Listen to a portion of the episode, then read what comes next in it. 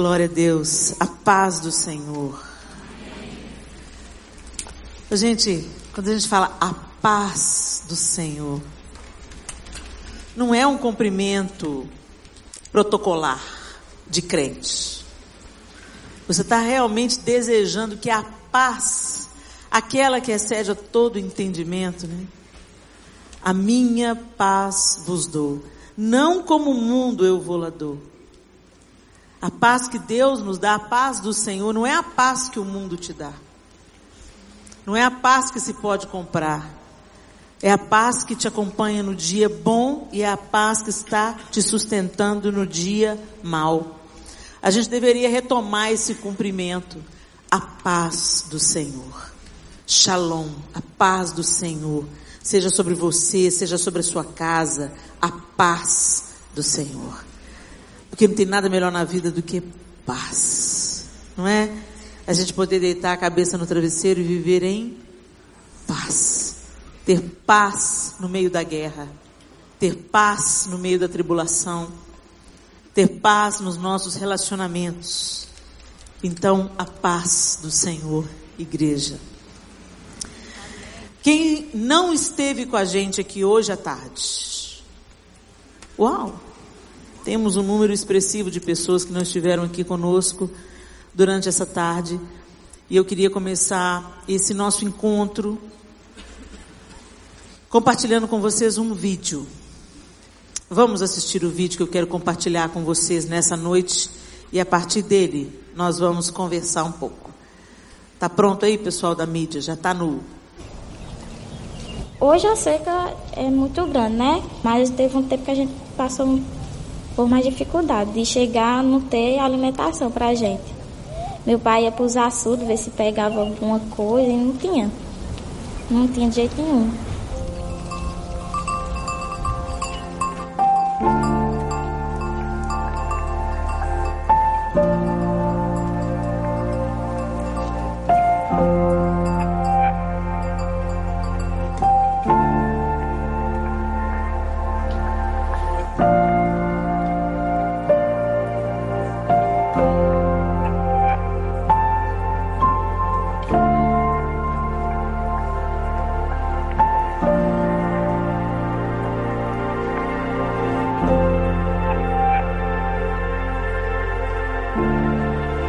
Gente tentava criar os animais, mas com a falta de água acabavam morrendo, né? Então sempre foi um pouco difícil, né? A gente já passou muito dificuldade em relação a isso. Minha família toda, desde então, é de agricultores, vive da agricultura. E na época da seca é, um, é muito complicado para a gente. Não tem, não tem emprego para meu pai, nem para minha mãe. E a falta de água também, principalmente água de beber, água potável. Então já chegamos até a passar muita necessidade, como, a, como fome alguns, alguns tempos.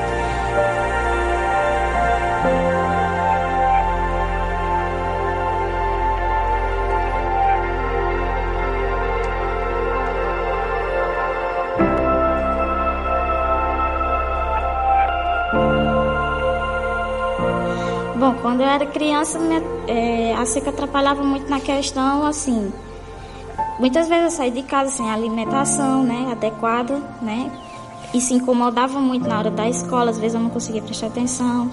Muitas vezes já desisti, pensava em desistir de estudar por meu pai não tem emprego na agricultura, não tinha como manter a questão do material escolar. E também eu me preocupava com a situação dos meus pais. Eu tinha oito anos, mas eu via o estado que minha mãe ficava quando não tinha o que a gente comer, né? E também eu ficava muito triste em ver as plantas, os animais morrendo, né? A gente tem aquela visão. Será que não vai chover? Será que vai ficar sempre assim?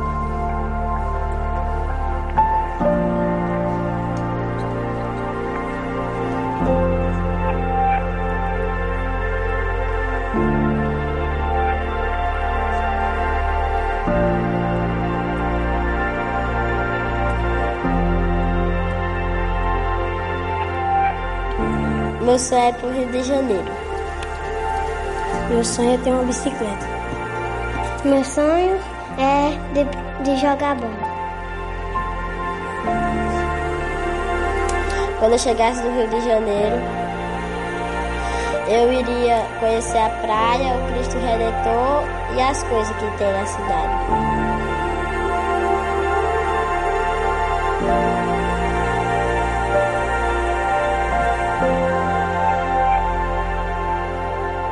Consegui fazer a faculdade, hoje estou trabalhando, graças a Deus, com grande apoio da Visão Mundial.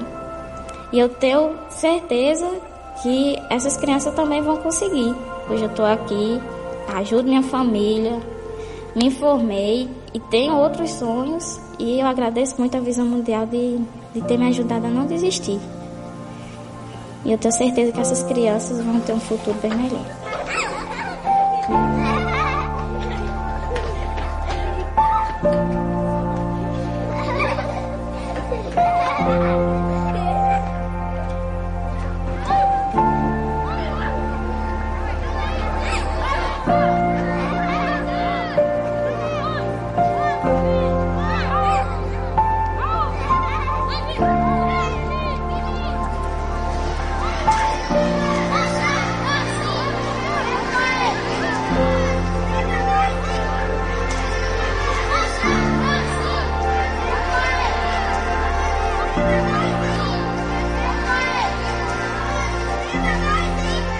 Alguns sorrisos nunca secam.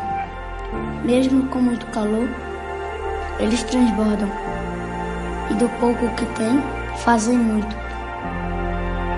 Constroem mundos, pulam corda. E com a esperança que tem, pedem chuva. Empinam pipa, sonham com o futuro. Não deixe os sorrisos secarem. Agora é a sua vez de transbordar. A criança. Seja sertão, sertão generoso, sertão amigo, sertão criança.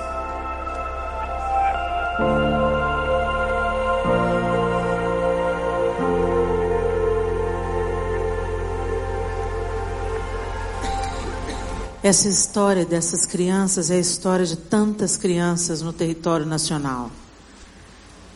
Nós assistimos, acompanhamos tantos trabalhos missionários sérios e necessários em todo o mundo e a gente vê o Brasil se movendo em ações humanitárias pela África e por tantos outros lugares e eles devem continuar acontecendo. Mas o nosso despertamento nessa noite é para que nós voltemos ao Evangelho de Jesus Cristo, que diz que a verdadeira religião é cuidar dos órfãos e das viúvas, é cuidar daqueles que passam necessidade. Normalmente, no tempo que a gente está vivendo, a gente acha que sempre é responsabilidade de alguém. Ah, mas o governo tem que ter um projeto para isso. Ah, mas tem que arrumar um caminhão pipa. Ah, mas a corrupção não deixa, né? O dinheiro chegar lá no Nordeste, não deixa chegar no sertão. E a gente começa a responsabilizar sempre outras pessoas para que haja transformação. Mas a palavra de Deus diz: se o meu povo, que se chama pelo meu nome, se humilhar e orar e me buscar, e se converter dos seus maus caminhos. Ah, então o povo de Deus também precisa se converter dos seus maus caminhos? Precisa. Os maus caminhos da autossuficiência, do egoísmo, da insensibilidade pela dor do outro. Nós temos falado sobre sermos um com o Senhor. Jesus, hoje à tarde nós falamos sobre isso, sobre a oração que Jesus fez. Pai, que eles sejam um assim como nós somos um. Como eu sou um com o Senhor, Pai, que eles sejam um e que eles façam obras maiores. Essa é a promessa do Senhor, esse é o legado que nós recebemos dele. Mas tem um grupo pequeno fazendo um trabalho árduo que um grupo maior faria com maior facilidade. Nós somos muitos aqui nessa sala mas nós somos maiores ainda em todo o território nacional. Nós somos hoje, como igreja evangélica, uma expressão na nossa nação. Mas nós não devemos ser apenas uma expressão numérica. mas uma expressão de Cristo. Nós terminamos o período da tarde falando sobre isso, de nós sermos a expressão de Cristo, o olhar do Senhor, o coração do Senhor, o corpo de Cristo, os pés de Cristo, onde ele iria? As mãos de Cristo, a quem ele acudiria? Os braços de Cristo, quem ele abraçaria? Nós levamos o nome corpo de Cristo, mas será que nós estamos sendo efetivamente corpo de Cristo? Durante muito tempo na minha vida, eu vivi a religião que eu desenhei para mim. Eu tinha sempre uma crítica. Alguém podia fazer isso, alguém tinha que fazer aquilo. Os crentes mimimi, pois é, eu era a principal delas. E hoje a gente vê, as pessoas às vezes veem alguma necessidade na igreja, na igreja mesmo, na nossa comunhão, no dia a dia aqui, ó. Entra uma pessoa na igreja, com dificuldade de locomoção, você vê entrando, ou um cadeirante, ou alguém com uma muleta, aí você vê e fica pensando, gente, quem que vai ajudar essa senhora com a muleta, gente? Quem vai ajudar? Cadê o diácono? Você está vendo? Você é a igreja, não é o diácono. Se você está vendo uma necessidade, então que você se apresente como uma resposta, que você se apresente como a solução do problema. E assim, a vida do diácono fica mais leve. Não é, é, é, é na estrutura familiar. Não é um pai e uma mãe carregando os filhos nas costas. É o pai e uma mãe abrindo caminho para os filhos também cooperarem no processo doméstico. O filho também ajuda, arruma a cama, lava o prato. O filho também obedece o pai e a mãe, ou seja, é um trabalho conjunto para que a família seja saudável. E no corpo de Cristo não é diferente. É um trabalho conjunto para que o corpo seja saudável. Você é corpo de Cristo. E o que, que você está fazendo? Efetivamente, o que, que você está fazendo? Eu dou os meus dízimos e as minhas ofertas. Seus dízimos e as suas ofertas, você dá? Que benção. Você está obedecendo, né? Você está obedecendo. Além, o que mais que você está fazendo? Ah, quando tem algum movimento, a gente se engaja. Se eu tiver tempo, eu quero te desafiar a ir além. Eu quero te desafiar a deixar o coração de Jesus passar a bater no seu. Eu quero te desafiar a dobrar os seus joelhos e dizer: Eu também. Porque é linda a música, não é? É lindo a gente cantar. Se as estrelas te adoram, eu também. Então que você também seja a resposta, que você também seja a solução, que você também seja acolhimento. Eu conhecia há um, um, tempo atrás a pastora Simeia, você que está aqui nessa noite, já esteve comigo durante a tarde. Nós estamos falando isso novamente porque temos pessoas aqui que estão aqui pela primeira vez. Fique de pé no seu lugar, pastora Simeia, eu quero que as pessoas te conheçam. Pode virar para eles, deixa eles te verem. pastora Simeia está aqui. E essa mulher me influencia e me, me impactou de uma maneira muito forte. Pode sentar, pastora. Ela é de Pernambuco e tem uma obra linda no Recife. Trabalhou mais de 20 anos num lixão, abriu uma igreja num lixão e ela e o marido dela, que é inglês, um missionário inglês, eles transformaram a vida de milhares de famílias pela obediência deles. Um lugar desconfortável, um lugar onde ninguém quer ir. A gente quer ir para para um culto bacana, onde todo mundo está cheiroso, mas não abrir uma igreja no lixão. Então a vida dessa mulher fala profundamente a minha vida. E Deus convocou ela para uma, uma frente de batalha que é entrar na visão mundial e criar dentro da visão mundial, que já é uma organização internacional bem conhecida de todos nós, uma instituição séria, que cuida da infância vulnerável no Brasil e no mundo. A pastora Simeia criou dentro da visão mundial o braço assistencial, vamos dizer assim, da visão, visão mundial, com um foco ainda mais aguçado nas mulheres, despertando essas mulheres para trabalhar pela infância no Brasil, despertando as mulheres para o desafio que nós temos diante de nós, porque mulheres são mães, mulheres têm um instinto maternal, mulheres foi, receberam do próprio Deus o dom de cuidar, de acolher, de defender as causas da infância. Mas você, homem, não está fora disso, porque você está inserido em um outro nome feminino: a igreja. A igreja é a noiva. A igreja é feminino. E a pastora Simeia, junto com as mulheres de visão, tem viajado todo o Brasil despertando as mulheres para a necessidade e as igrejas para a necessidade de nós nos engajarmos com a causa da infância e nos levantando em apadrinhamento para essas crianças. Apadrinhar uma criança não é apenas apadrinhar uma, uma pessoa, é cuidar de uma escola, é cuidar de uma família, é transformar a vida. Como aconteceu no testemunho da menina que nós ouvimos aqui. Ela foi cuidada pela visão mundial, ela estudou, ela se formou e hoje ela é agente de transformação na sua comunidade, na sua família. Então é isso que a gente quer investir transformando a situação da infância vulnerável no Brasil. A pastora Simeia deu para a gente aqui números alarmantes. São 30 milhões de crianças brasileiras vivendo em situação de vulnerabilidade. E isso não se restringe à classe pobre da nossa nação. Nós temos crianças sendo abusadas, negligenciadas dentro de casas de classe média alta. Nós temos crianças e cada vez maior o número de crianças cometendo suicídio, crianças e adolescentes envolvidas com a tentativa de suicídio e alguns, infelizmente, dão cabo dessa situação.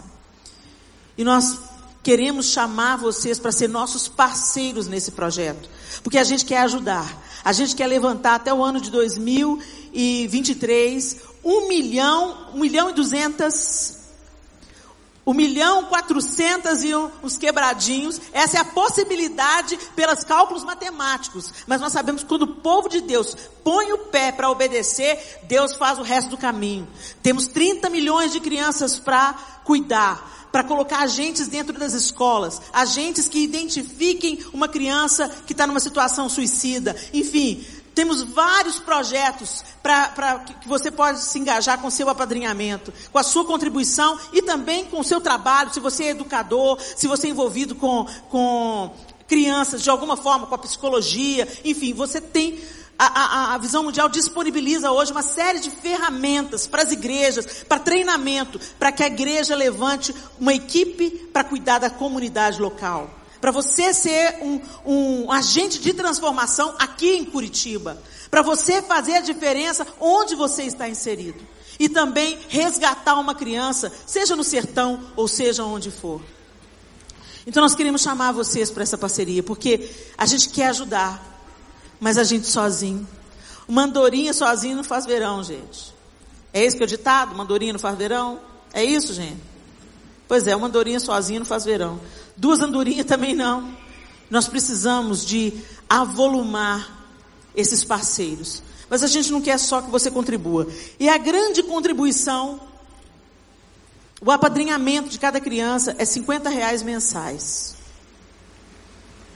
Você consegue manter uma criança? Quem tem filho aqui? Deixa eu ver. Você consegue manter seu filho com 50 reais mensais? Quem dera, né, gente? Mas esse povo faz milagre com 50 reais. É mais uma evidência de que Deus põe a mão para abençoar, para prosperar. E 50 reais está fazendo a diferença na vida de muita gente. A gente tem que parar com, esse, com essa mentalidade. Sabe o que, que eu vou ganhar com isso? A gente tem que parar com essa mentalidade na hora de dar a oferta na igreja. Ah, porque tem muito aproveitador, né, Helena? Tem gente que é cambalacheira, desonesta. Tem sim, tem aos montes. Mas tem muita gente boa, muita gente honesta, muita gente que está mostrando para que, que veio o dízimo e a oferta. Vocês ficaram sabendo da tragédia lá em Brumadinho? Colado lá em casa. Uma igreja batista se levantou. Vocês devem ter ficado sabendo dessa história. Muitas igrejas estão se levantando em ações lindas. A mídia não mostra, mas a igreja está ali, cuidando, abraçando, entretendo as crianças, trazendo consolo, orando com as pessoas. Deus está fazendo uma coisa linda no meio da tragédia. Agora a igreja que se levantou, comprou várias máquinas de lavar e secar, para lavar, esterilizar, lavar e secar as roupas dos bombeiros. Aquele dinheiro é dinheiro de membro. Dá vontade de ir lá e colocar assim, com dinheiro de dízimo, tá? Porque o povo pensa, ah, dinheiro de dízimo, dinheiro de dízimo. Dinheiro de dízimo é para fazer a igreja funcionar. Dinheiro de dízimo é para acolher o pobre, o necessitado. Dinheiro de dízimo é para as portas da igreja estar sempre abertas para receber e acolher aqueles que precisam. É para isso que não, não para de pôr o seu foco nos cambalacheiros. Os cambalacheiros vão ter que prestar conta para Deus. Se você é de uma igreja séria, você vai ver onde o dinheiro do dízimo, da oferta está sendo empregado. Agora, além do dinheiro do dízimo, da oferta que você contribui na casa onde você é mantido, na casa onde você é alimentado, nutrido espiritualmente, nós também precisamos, além disso, de nos ocuparmos e de assumirmos a responsabilidade por alguém. O dinheiro que eu ganho não é só para mim. O dia que eu pensar isso, meu ministério está arruinado. O dinheiro que eu ganho, seja por venda de livro, venda de DVD, venda de saia, ofertas que as igrejas ministram na minha vida, esse dinheiro não é só para mim. Esse dinheiro tem que abençoar alguém. Além do meu dízimo e da minha oferta, esse dinheiro tem que abençoar alguém. Porque eu sou abençoada todos os dias. Todos os dias o Senhor manda mimos para mim. Mas é para mim vai descer, para eu ficar cheia? Não, é para eu compartilhar. E eu quero te convocar a somar com a gente nessa frente de batalha. A gente deixa 50 reais fácil, fácil por semana no salão de beleza. Uma criança é mais do que uma unha bonita, um pé bem feito e uma escova no cabelo. Uma criança vale mais do que um lanche completo no McDonald's. Uma criança vale mais. E eu queria convocar você. Nós já fizemos isso aqui de tarde e graças a Deus todas as nossas fichas acabaram. Bendito seja Deus. Mas eu quero saber se tem mais alguém que chegou agora no período da, da, da noite e você deseja, peraí Helena, eu quero participar disso. Eu assumo o compromisso, eu quero sustentar uma criança. Além disso, gente, vocês vão ter relatórios, tá? De como que a sua criança. A gente devia fazer disso uma grande festa, porque quando você adota uma criança, pela visão mundial, você apadrinha uma criança, é como se você estivesse adotando um filho, gente. Você está tirando uma criança da situação de vulnerabilidade. Você está ajudando uma organização a ajudar essas crianças efetivamente, dando comida, dando escola e provendo outro tipo de socorro na necessidade que cada uma tem. Então, se você deseja, nós, nós temos as fichas aí, meninas. Fichas e canetas. Se você deseja, levanta a sua mão. Amém. Nós temos algumas mãos erguidas. Vocês podem chegar lá? Aí você vai preencher essa ficha, ok? E você vai devolver a ficha e a caneta para as mesmas meninas que vão te entregar. Então guarda bastante o rostinho delas. E você vai devolver no final do culto para elas, ok? Temos aqui, ó, temos temos mais pessoas aqui na frente, pessoal. Glória a Deus. Aleluia. Eu espero que você seja abençoado. Eu espero não, tenho certeza que você vai ser. Porque a nossa vocação não é para o egoísmo. O sopro de Deus que foi para dentro de nós é para nos tornar altruístas como o Senhor é altruísta. Ele deu. Porque Deus amou o mundo de tal maneira, Ele deu o seu filho unigênito. Porque Jesus nos amou de tal maneira, ele deu a sua vida. E o nosso legado como cristãos é também dar, compartilhar da nossa, do nosso abraço, do nosso tempo, do nosso dom e também das nossas finanças. E à medida que nós concedemos, nós também seremos supridos. Não faça por barganha. Não faça por barganha. Faça por amor. Amém? Todo mundo já recebeu? Acabou? Acabou? Faltou? Oh, glória a Deus! Que problema bom esse! Que problema maravilhoso. Oh, gente, nós vamos mandar mais fichas. Tem mais? Entra no site. Então, se você deseja apadrinhar uma criança, você vai entrar nesse endereço, visãomundial.org, e lá tem o passo a passo de como você pode apadrinhar uma criança. Você vai receber relatórios sobre como a sua, quem é a sua criança. A sua criança tem um rosto, a sua criança tem um nome. É emocionante. E você vai ter os relatórios de como essa criança está indo, como é que está sendo o progresso dela. Hoje à tarde nós passamos uma história linda aqui do Ed Gleison, um menino que não tinha possibilidade nenhuma. E o menino já foi discursar na ONU, porque alguém apadrinhou o Ed Gleison. Olha que coisa linda. Então, quem sabe amanhã a sua criança é um médico, é um dentista, é um advogado, ou está discursando na ONU, né? Então, esse é o melhor terreno que a gente pode investir. Investir em pessoas, no resgate de pessoas e garantir uma vida adulta abençoada, protegida e próspera para a glória de Deus. Amém? Amém. Ah, Senhor, nós queremos pulsar o que o seu coração pulsa. Esse foi o, o tema que nós abordamos aqui hoje à tarde. Nós queremos entrar na sintonia do coração. Nós queremos estar em unidade com Jesus. Nós queremos ser o reflexo de quem Jesus é. E a gente pensa, o que, que pode sabotar a unidade? O que, que pode sabotar a unidade? Abra sua Bíblia comigo, em Gênesis capítulo 4. Quem for preenchendo as fichas, já pode devolver para as meninas. E bem-vindos ao time da Visão Mundial, de Mulheres de Visão. A gente vai mudar essa estatística em nome de Jesus. Amém? A partir do verso 1 do capítulo 4 de Gênesis, a palavra de Deus diz assim, eu vou ler na, na versão NVI. Adão teve relações com Eva, sua mulher, e ela engravidou e deu à luz Caim. Disse ela: Com o auxílio do Senhor tive um filho homem. Voltou a dar à luz, dessa vez, a Abel, irmão dele. Abel tornou-se pastor de ovelhas e Caim, agricultor. Passado algum tempo, Caim trouxe do fruto da terra uma oferta ao Senhor. Abel, por sua vez, trouxe as partes gordas das primeiras crias do seu rebanho. O Senhor aceitou com agrado Abel e sua oferta mas não aceitou Caim e sua oferta. Por isso Caim se enfureceu e o seu rosto se transtornou. O Senhor disse a Caim: Por que você está furioso? Por que se transtornou o seu rosto?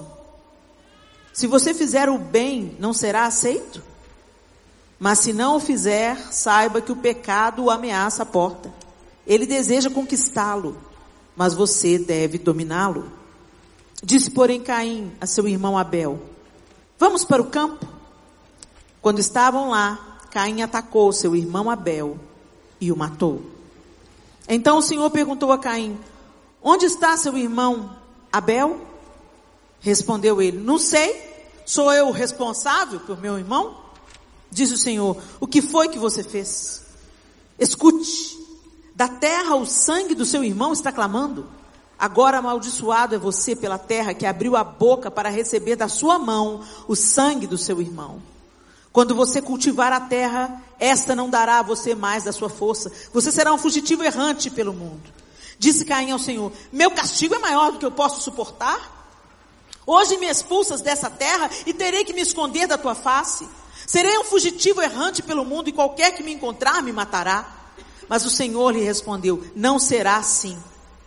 Se alguém matar Caim, sofrerá sete vezes a vingança.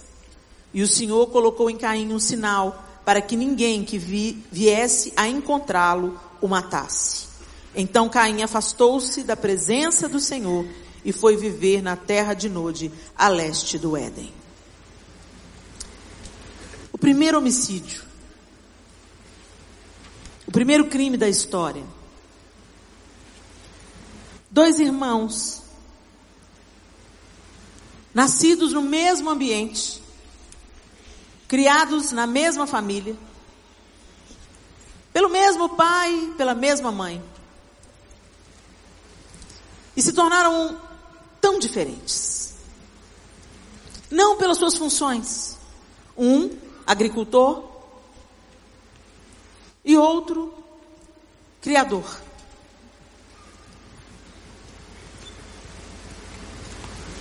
Mas tudo mudou quando Deus aceitou a oferta de Abel e rejeitou a oferta de Caim.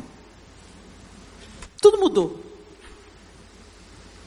A harmonia dos irmãos, eu fico pensando quem eles eram antes daquele dia do sacrifício, aquele dia da oferta. Como eles eram? Deviam ser como os irmãos hoje são, entre tapas e beijos. Os irmãos brigam, fazem as pazes, brigam, fazem as pazes. Mãe, foi ele, não foi ele. É uma história clássica. Mas irmãos se amam. Tipo assim, meu irmão, eu é que posso bater. Se é da rua, não vai bater não.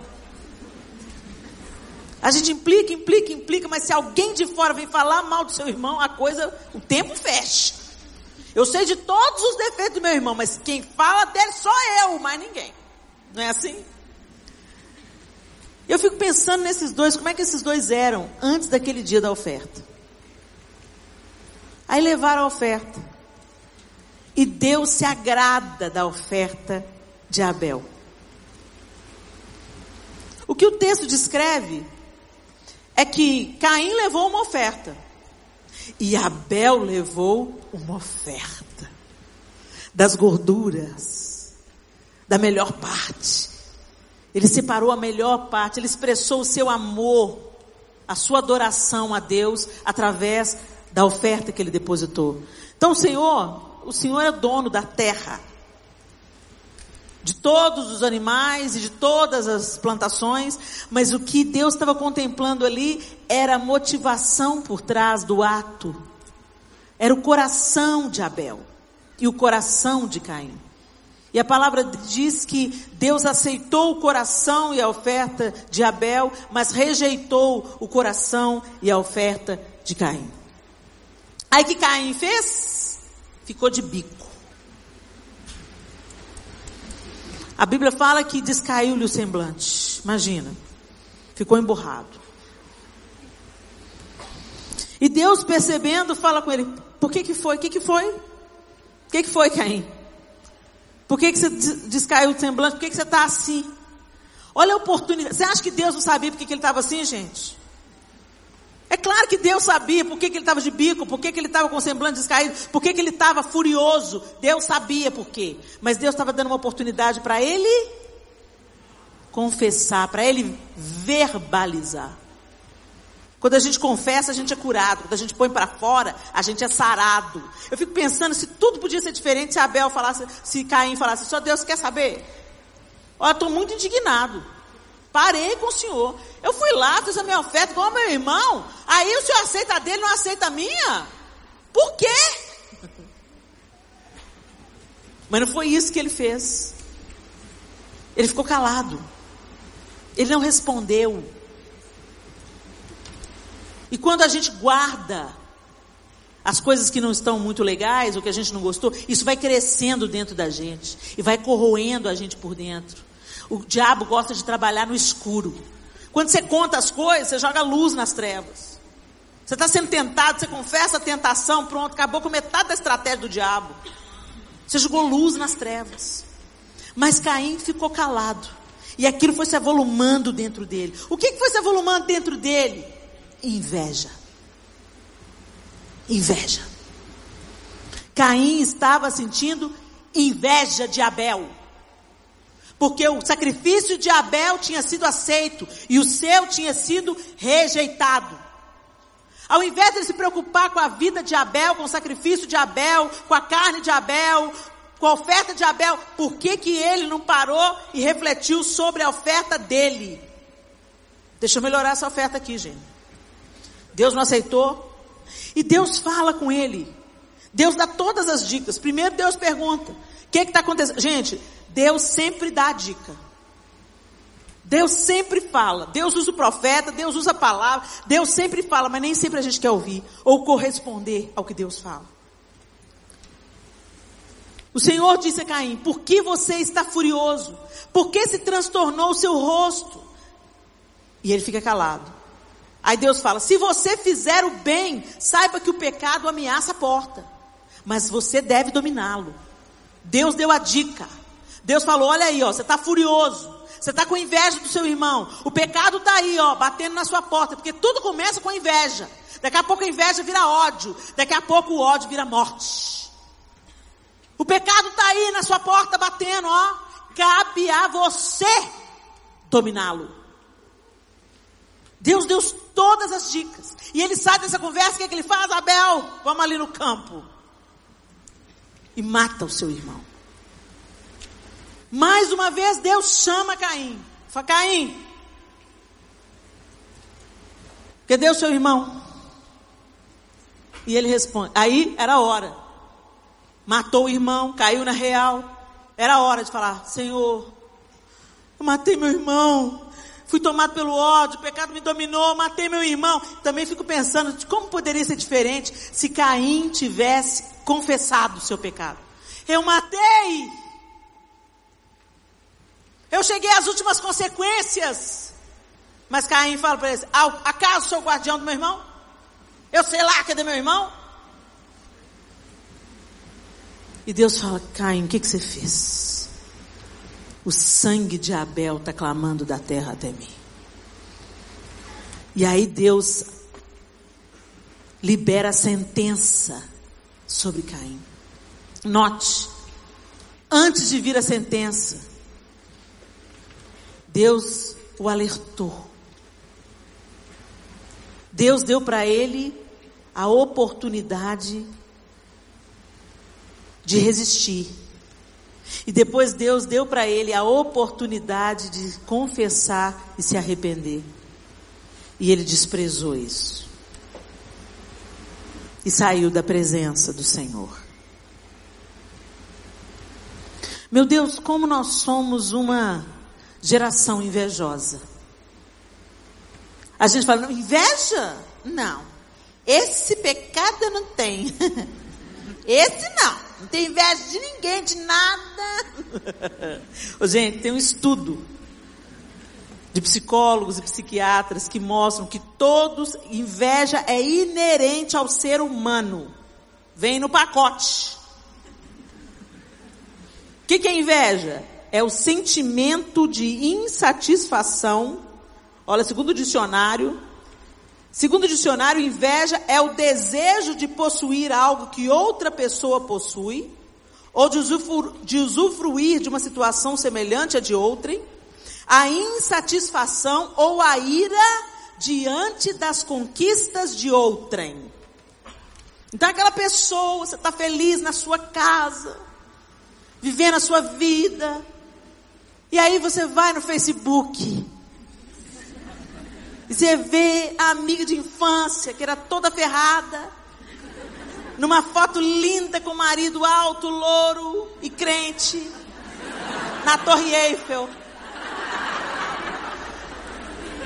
Você está endividada até os fios de cabelo. Os meninos estão gritando. marido saiu para caçar emprego, está desempregado há três meses. Aí só aquele ódio. Aquele sentimento de por que, que Deus tem filho preferido, hein? Inveja, o nome disso é inveja.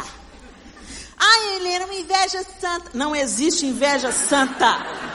Gente, inveja e santa são duas palavras que não podem coexistir, porque inveja é obra da carne. Não dá para ter inveja santa. Sabe quando você não gosta de alguém de graça? Você não gosta, você não vai com as fuças de alguém.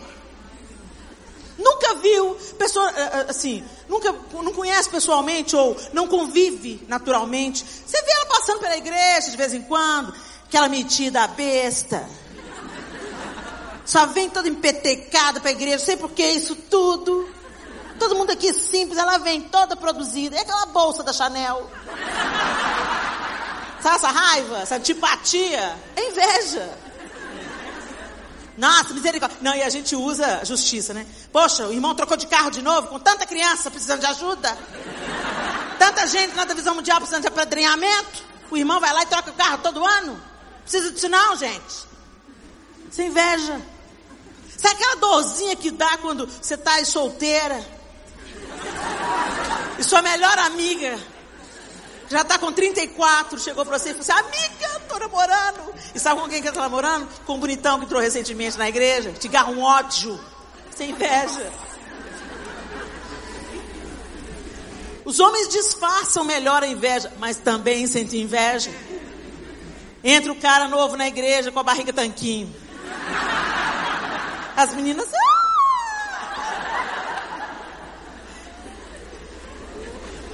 Vem uma boy band. Já viu, gente? Você queria ver os meninos com inveja na minha época? Eu não sou velho, eu sou vintage. Mas eu sou do tempo do menudo. Entendedores entenderão. Só quem tem meio século aí vai me entender. Mas você queria ver os meninos espumando de ódio quando a gente chegava com os pôsteres do menudo. Era o mesmo ódio que veio na, geração anterior quando chegava com os pôsteres dos Beatles. Os pôsteres dos Rolling Stones. Os pôsteres. Menudo agora deu upgrade neles, hein?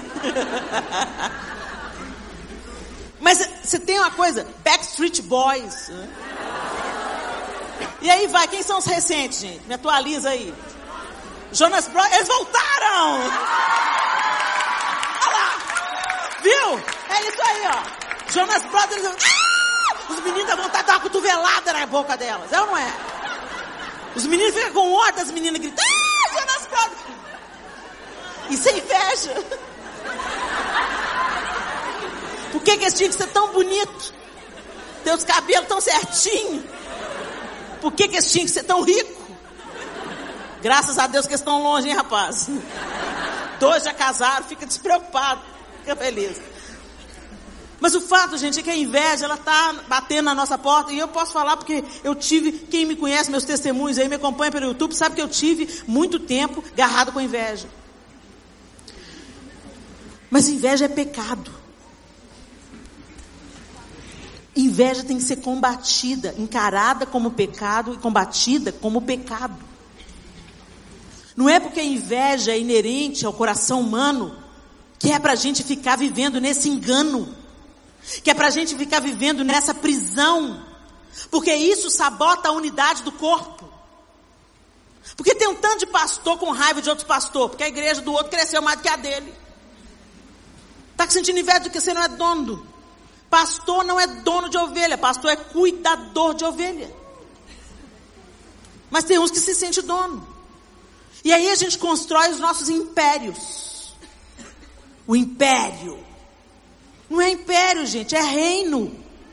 Nós estamos seguindo o mesmo Deus, servindo ao mesmo Senhor, respondendo às necessidades à medida que elas se apresentam.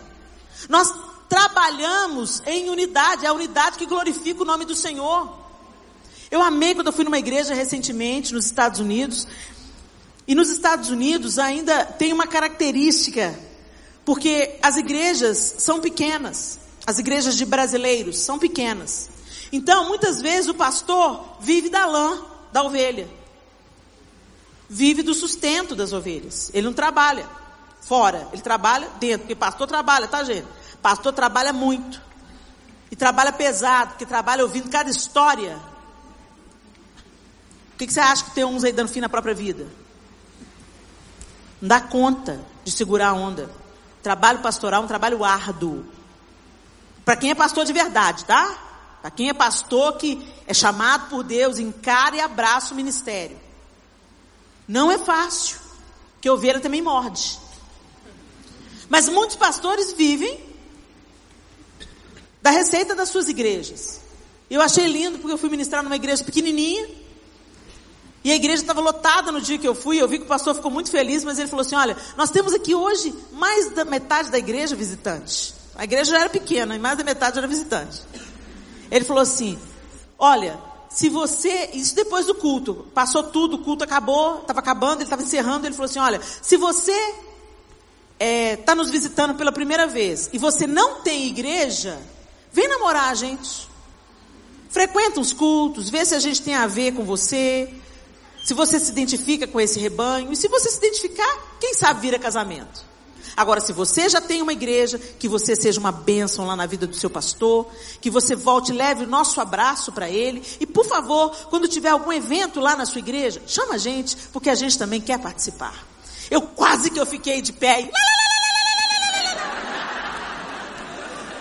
Meu Deus, aleluia! Isso é reino, isso é reino. Fui em outra igreja lá em Londres e o pastor, gente, levar a gente, mesmo a gente não não cobra para ir ministrar nas igrejas, mas tirar um casal daqui do Brasil para levar para o Reino Unido é dinheiro de passagem, dinheiro de hospedagem. Isso não brota do chão, né? E volto a dizer, as igrejas lá fora têm outra realidade, são igrejas menores, com outra receita, muito mais difícil.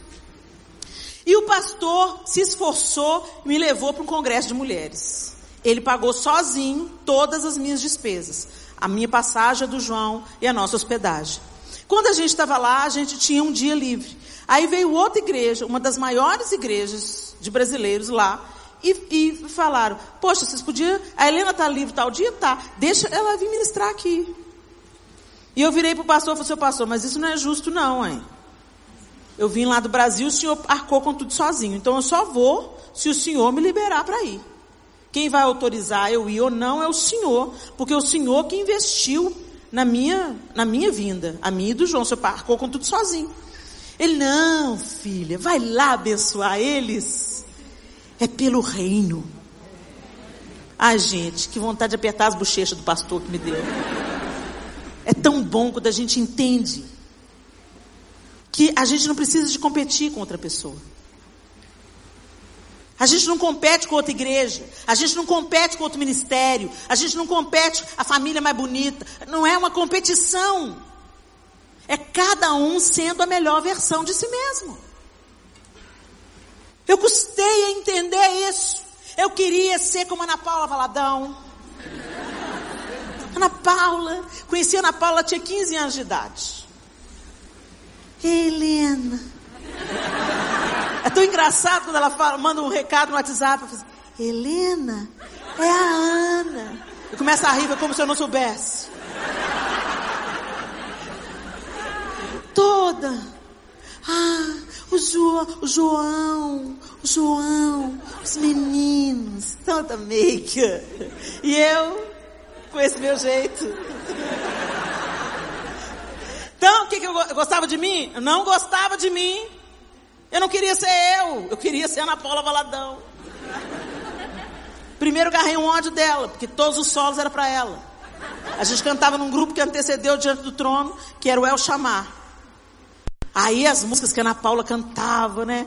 Só que a Ana Paula tinha uma música que chamava O Dia que Ele Levou a Minha Cruz. Era, aquele, era aquela música densa, aquela música que falava da crucificação, né? O meu lugar tomou, minha dor sofreu. Ele se deu quando levou minha cruz. E ela cantava assim, né? Como se estivesse fazendo nada. Aquelas notas agudíssimas e tudo. Mas ela não. Gente, essa música precisa de uma carga dramática. E eu nasci para ser atriz. Ana Paula não. Eu é que tenho que cantar essa música. Oh meu pai do céu. E eu queria competir com ela o tempo inteiro. Eu estava competindo sozinha, perdendo meu tempo.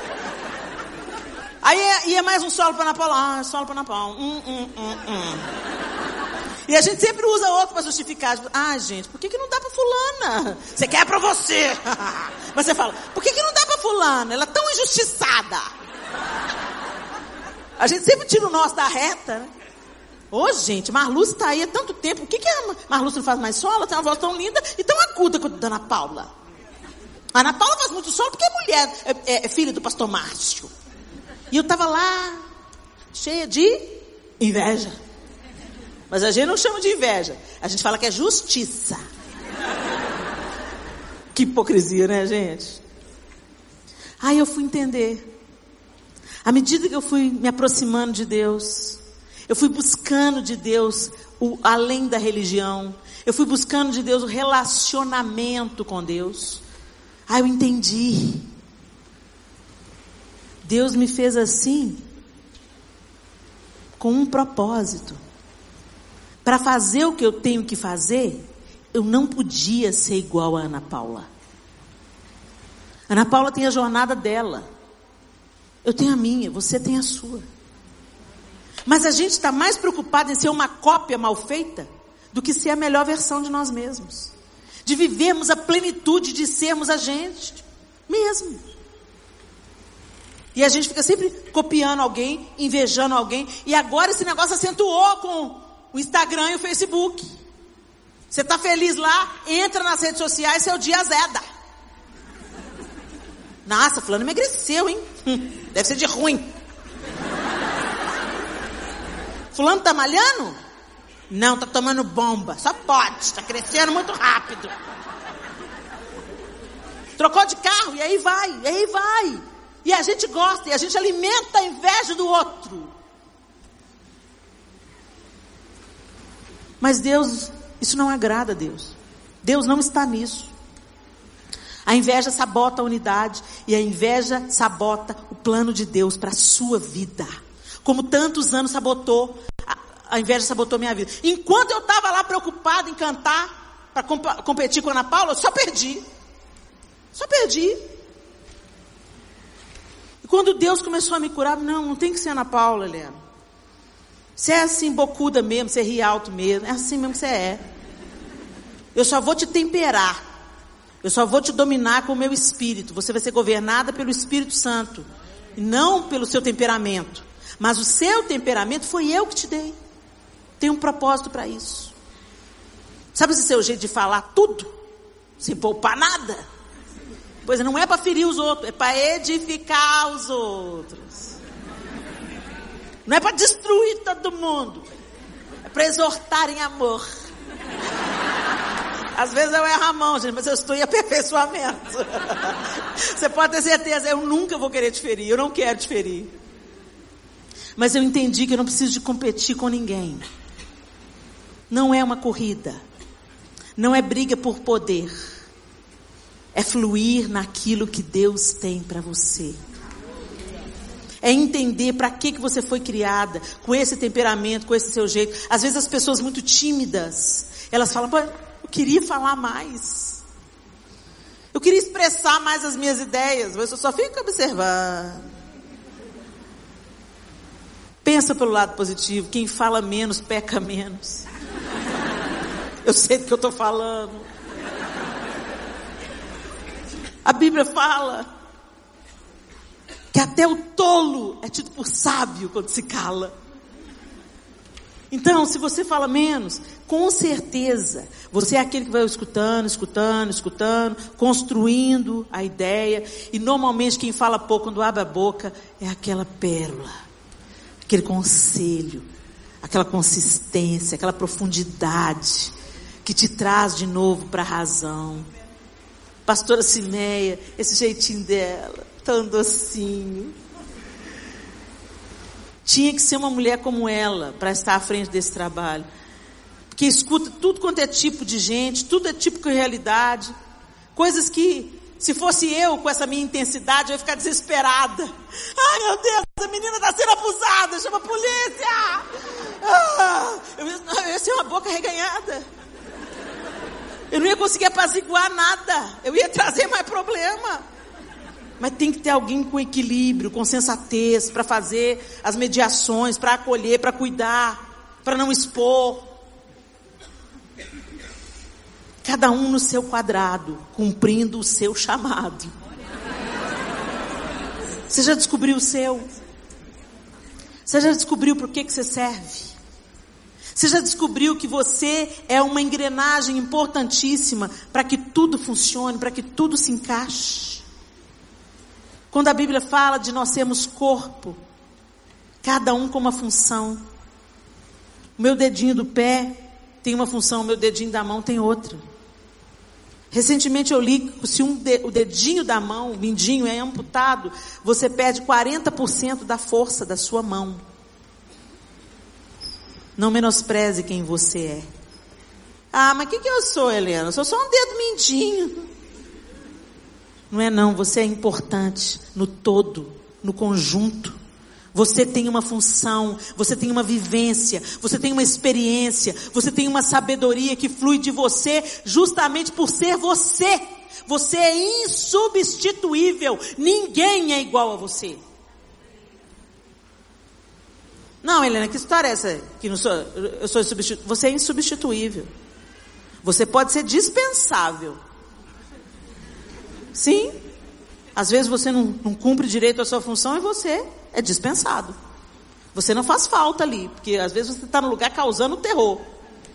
Porque está no lugar errado, provavelmente. Porque quando você, tá, você encontra o lugar da sua vocação, encaixa. Pum, e começa a fluir. Aí vem rios de águas vivas fluindo. Mas quando, fica, quando você está no lugar errado, querendo ser outra pessoa, aí fica. A engrenagem fica tudo gemendo. Nesse caso, você é dispensável. Dispensa ele, gente. Manda embora. Mesmo você sendo dispensável, você é insubstituível. Porque ninguém vai fazer do jeito que você faz. Ninguém vai ser do jeito que você é. Ninguém tem o olhar que você tem. A gente é singular demais, a ponto das nossas impressões digitais não serem iguais. Se Caim tivesse entendido isso. Eu não preciso te oferecer uma oferta igual a de Abel. Eu não preciso copiar Abel. Abel não é melhor do que eu, porque Deus aceitou a sua oferta. Eu posso melhorar a minha. Eu não preciso de ter ódio de Abel, porque ele agradou o Senhor. Eu posso buscar, com o meu jeito, com aquilo que eu produzo, agradar a Deus. Eu quero descobrir o coração de Deus e não o caminho de Abel para o assassinar. A Bíblia sempre menciona outros casos. Raquel tinha inveja de Lia. Está lá em Gênesis 31. A palavra Raquel invejava sua irmã porque ela não conseguia ter filhos e Lia os tinha. Os irmãos de José tinham inveja de José, porque José andava se gabando. Eu sonhei, eu sonhei, eu sonhei. Podia ficar caladinha. José, sua boca é grande. Era um menino precioso, mas ele se sentia rejeitado pelos irmãos. Normalmente quem se sente rejeitado quer exibir alguma coisa. Quando você vê alguém lá no Instagram querendo mostrar muita grandeza, entendeu?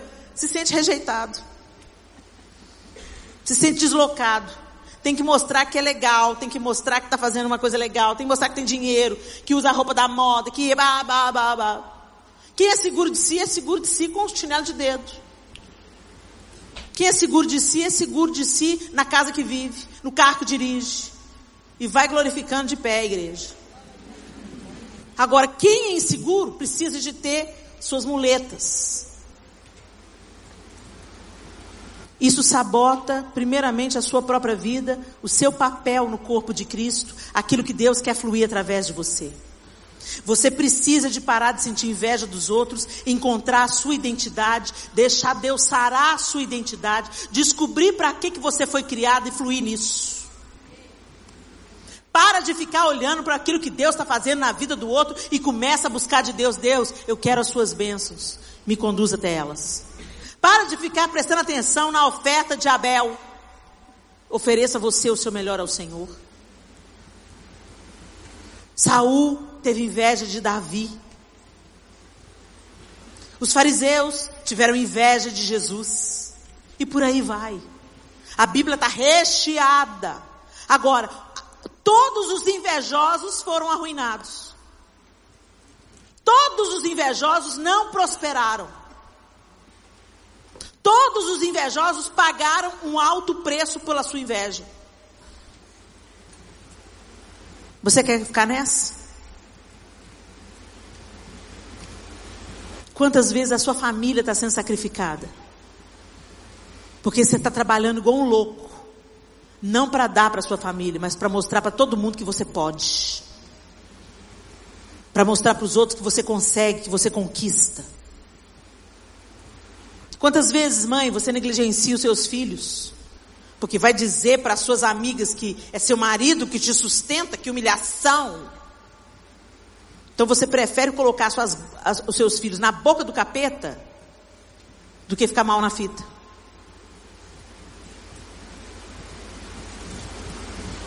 Quantas vezes a gente se mete em coisas que não é para a vida da gente, que não tem nada a ver com a gente, que está roubando tempo, energia, alegria, mas você fica naquilo porque todo mundo acha que é um alto lugar. uma alta posição. Poxa, você é advogada naquele escritório cobiçado, mas está infeliz, não dorme, está na base de sonífero. Isso não é vida. Jesus veio para nos dar vida e vida em abundância. E é para viver essa vida em abundância aqui e agora. Mas o diabo vai sabotar isso, fazendo você se sentir inferior, fazendo você ficar olhando para as bênçãos dos outros e falar: Ah, Deus, o Senhor tem filho preferido, hein? Deus não tem filhos preferidos. Eu ficava olhando para a vida da Ana Paula, a vida dela funcionando, a vida dela fluindo, ela decolando no ministério, ela vivendo coisas lindas com Deus. Mas eu invejosa, estagnada, estagnada, estagnada, estagnada. Aí um dia o Senhor me abriu os olhos para Ele, para quem Ele era. Depois daquele, Leninho, você não nasceu de novo. Deus mudou tudo. E eu me voltei, esquece Ana Paula, esquece os outros. Quem eu sou. Deus me cura, me restaura, me liberta. Eu não quero mais ser invejosa. Eu não quero mais ficar disputando com mais ninguém. Eu quero ser o que o Senhor quer que eu seja. Na época, eu tranquei a universidade e fui para o meu quarto. Fui para o secreto. Fui descobrir Deus. E eu comecei a buscar Deus e me deleitar em Deus. E à medida que eu me deleitava nele, eu fui descobrindo que eu sou filha.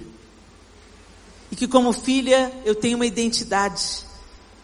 E que essa identidade aponta o meu destino.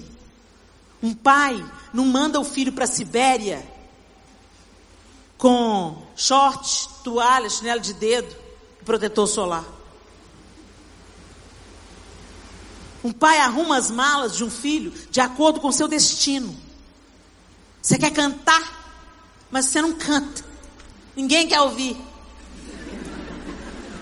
Para de culpar Deus. Oh, só deu uma bosta mudando. Cantar não está no seu destino, no seu propósito, na sua jornada. Aí tem gente que quer levar a mala do outro. E aí anda pesado a vida inteira.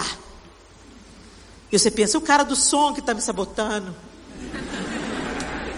Ouve, Senhor, as palavras de afronta. Na igreja ninguém me valoriza, Senhor. Eles fazem acepção de pessoas. Para. Para. Para esse flagelo. Para de sentir pena de você, você é filho do rei. Se organiza, mulher. Homem também. Vai buscar. Tá bom, Senhor. Eu não sei cantar. Parei de insistir. Que, que eu vou fazer?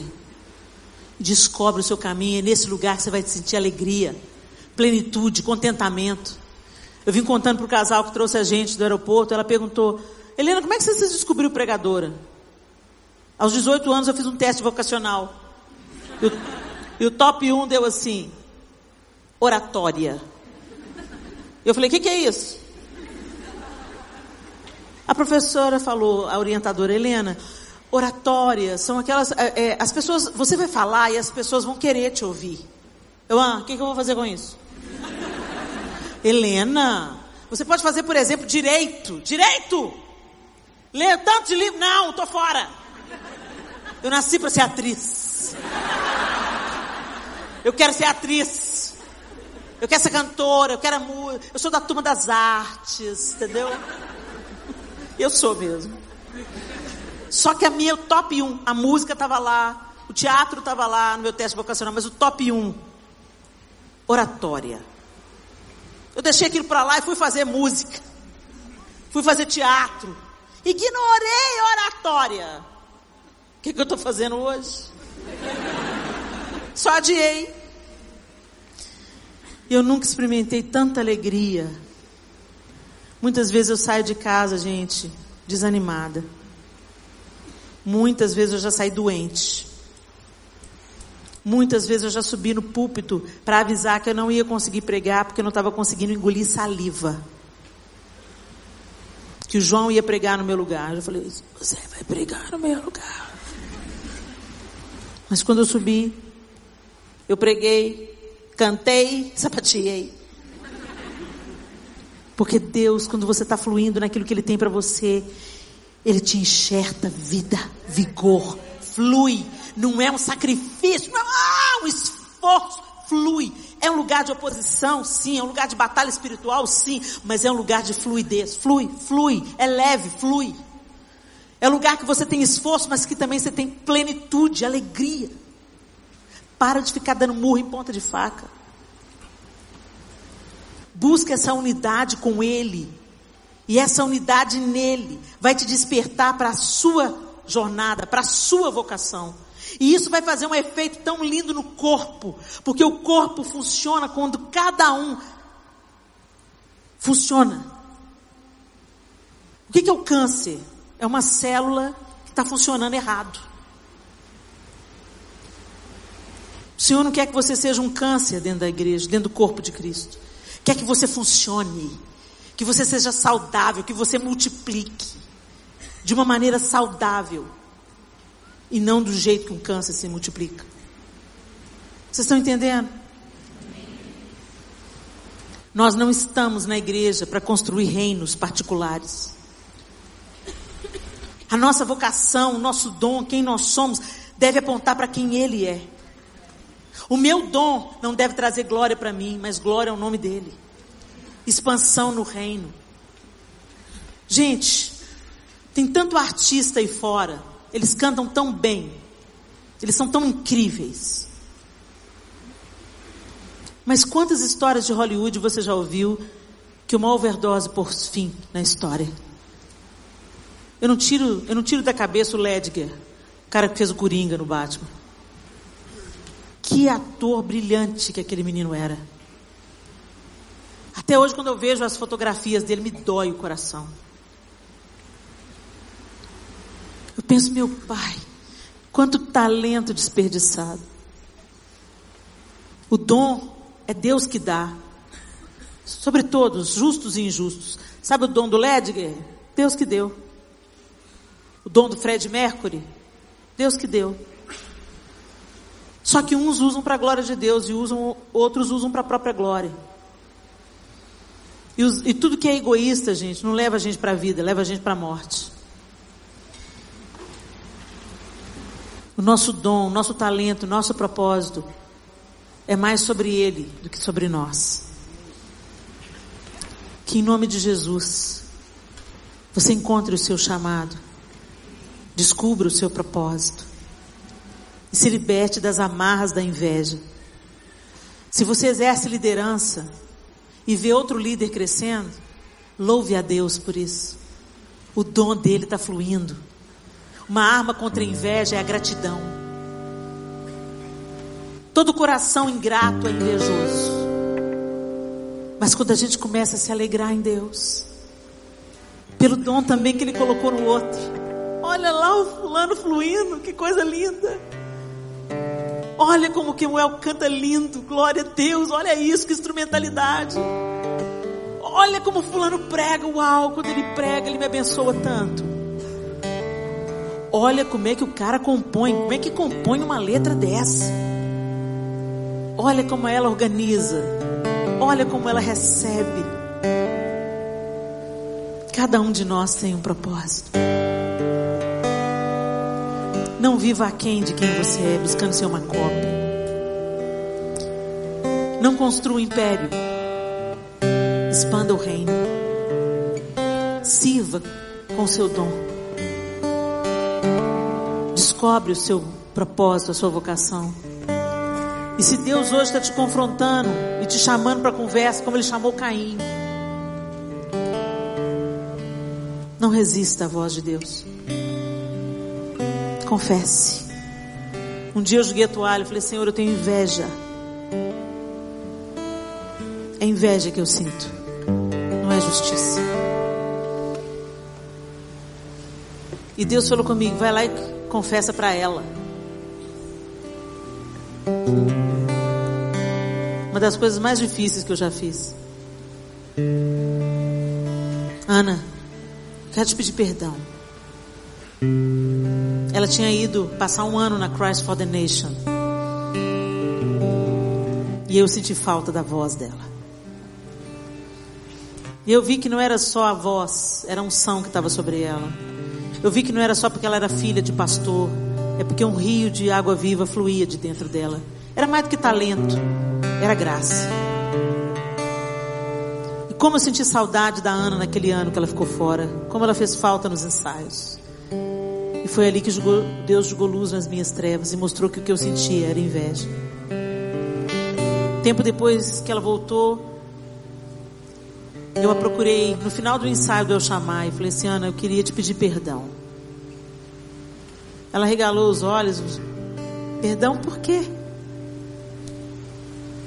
Eu falei, porque eu senti inveja de você.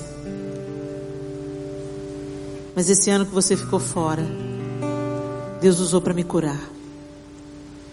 Você me perdoa?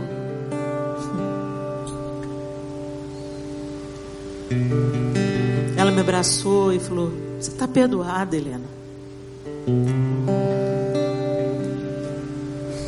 Dois, três anos mais tarde, ela me chamou para integrar diante do trono. Eu não sei se eu chamaria uma invejosa declarada para ficar atrás de mim no vocal. Mas aquele amor de Deus através da Ana me curou ainda mais. E ali dentro do diante do trono, eu comecei a pregar.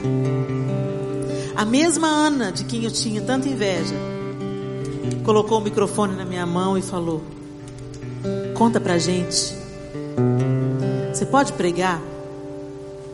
Você pode contar essa experiência que você contou no ensaio para todo mundo no congresso de louvor e adoração? E ela começou a me encorajar e me chamar de Joyce Maia. Você é a nossa Joyce Maia. Quando Deus entra para curar, Ele cura mesmo. Não se conforme com a inveja. Talvez você esteja vivendo aquém do que você podia viver. Talvez as coisas na sua vida não estejam fluindo. Porque você está dando outro nome. Você nem sabia que era inveja, né? Você também, como eu, falava, é justiça. E como eu gosto de altar, já falei isso para vocês, né? Que altar é lugar de morte. Altar não é lugar de glória, altar é lugar de morte. Lugar de morte. Lugar de recomeçar, lugar de se render, lugar de se entregar. Lugar de sacrificar. Eu queria te chamar ao altar. O diabo tem mentido para você? Ah, você não quem é você? Às vezes é coberto por um sentimento de inferioridade. Não, isso é para fulano, não é para mim. Mentira! O que Deus tem para você é para você. Talvez seja o momento de você se render e dizer: Senhor, eu quero encontrar esse lugar. Esse lugar que é feito para mim. Esse lugar que o Senhor desenhou para eu ocupar. Eu quero seguir a vocação que o Senhor quer. Talvez você esteja fugindo da sua vocação. Deus está te mandando para um lado, você está teimando ir para o outro. Para de resistir. Eu te garanto. Ai, como eu resisti a tal da oratória, gente. Mas quando eu me rendi, quanta alegria flui de estar aqui com vocês hoje. Não deixa a mentira do diabo te roubar mais nada. Não deixa sabotar o seu chamado. E muito menos permita que sabote a unidade do corpo. Porque tem uma beleza no outro. Tem um propósito no outro. Não se trata do que é para mim, se trata do que é nosso. Eu funcionando com você, você funcionando comigo, cada um no seu quadrado, cumprindo o seu chamado. Não é uma competição, não é uma comparação, é unidade. Se você sente que você precisa de encontrar esse caminho, ou se você quer deixar a inveja que você descobriu que você sente hoje aos pés do Senhor, ou se você quer encontrar porque você não consegue enxergar nada, ah, Helena, não sei para que, que eu sirvo, não tenho a mínima ideia. Eu quero que você venha ao altar, eu quero orar por você e com você. Vem. Pode vir.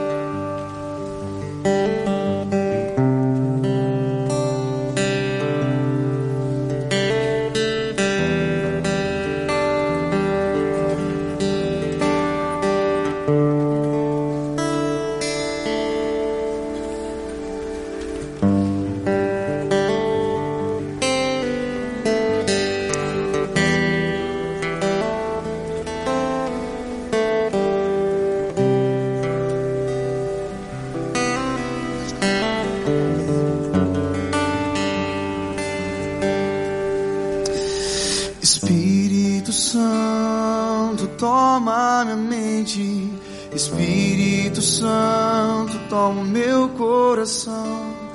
Espírito Santo, toma meu ventre. Vem sobre mim. Vem sobre nós nessa noite, Senhor. Espírito Santo, toma minha casa. Espírito Santo, toma minha família. Espírito Santo, toma os meus filhos. Vem sobre mim. Eu sou o que a Bíblia diz que eu sou. Eu tenho o que a Bíblia diz que eu tenho. Eu vou onde a Bíblia diz que eu vou. Vem sobre mim.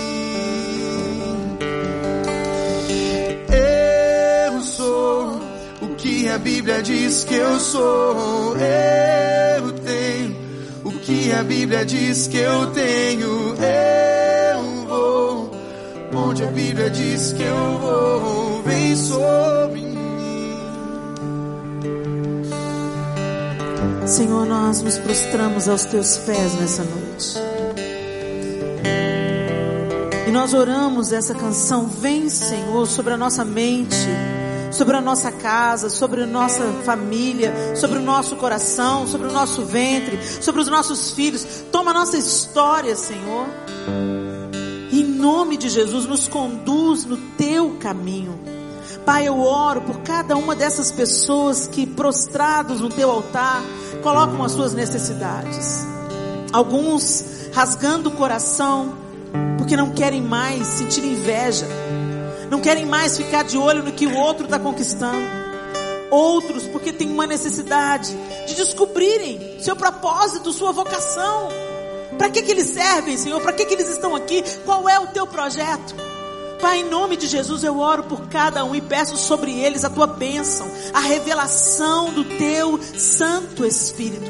Que eles escutem a tua voz e não resistam mais ao teu chamado.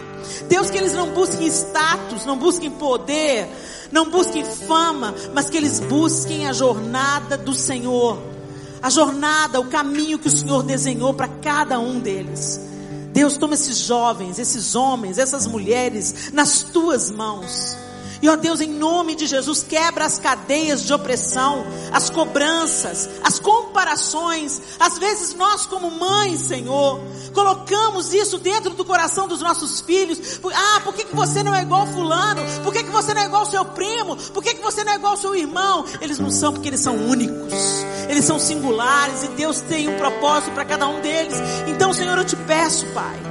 Liberta cada uma dessas pessoas das palavras que elas ouviram no passado, Deus. Apaga essas palavras em nome de Jesus, pelo poder do teu sangue, que toda mentira do diabo, contada pela boca da mãe, contada pela boca do patrão, contada pela boca do líder, que venha por terra hoje em nome de Jesus. E essas pessoas escutem a tua palavra, a tua verdade o plano do Senhor para cada um deles. Deus, que eles percebam que eles são singulares e que o Senhor tem um propósito, um caminho para cada um deles percorrer. Abra esse caminho diante dos olhos deles, Deus, que eles vejam e que eles abracem essa jornada. Percorrendo o caminho que eles têm que percorrer, de preparação, de estudo, de obediência. Eu não sei, mas o Senhor sabe. Tira toda inveja, toda comparação, toda competição e exalta o teu nome, dando unidade, Senhor, nos ministérios. Que a gente consiga apreciar o dom do Senhor na vida do outro. Que a gente consiga se alegrar pelo poder do teu espírito, com a bênção do outro, com a conquista do outro. Que o coração de Jesus implantado em nós, em unidade conosco, nos leve a esse lugar de alegria, de gratidão pelo dom também que o Senhor deu ao próximo. Eu abençoo, Deus, cada um dos meus irmãos e irmãs. E peço sobre eles um renovo a partir de hoje, um novo tempo. Um novo tempo. Que as escamas caiam dos olhos, os tapões caiam dos ouvidos. E eles encontrem o caminho a percorrer para a glória do Senhor. O caminho onde eles vão abraçar a vocação para a qual eles nasceram e vão descobrir plenitude, alegria e paz. Em nome de Jesus Cristo. Amém e amém. Aleluia. Glória a Deus. Você pode aplaudir o Senhor por essas vidas, por esse momento. Uh! Glória a Deus.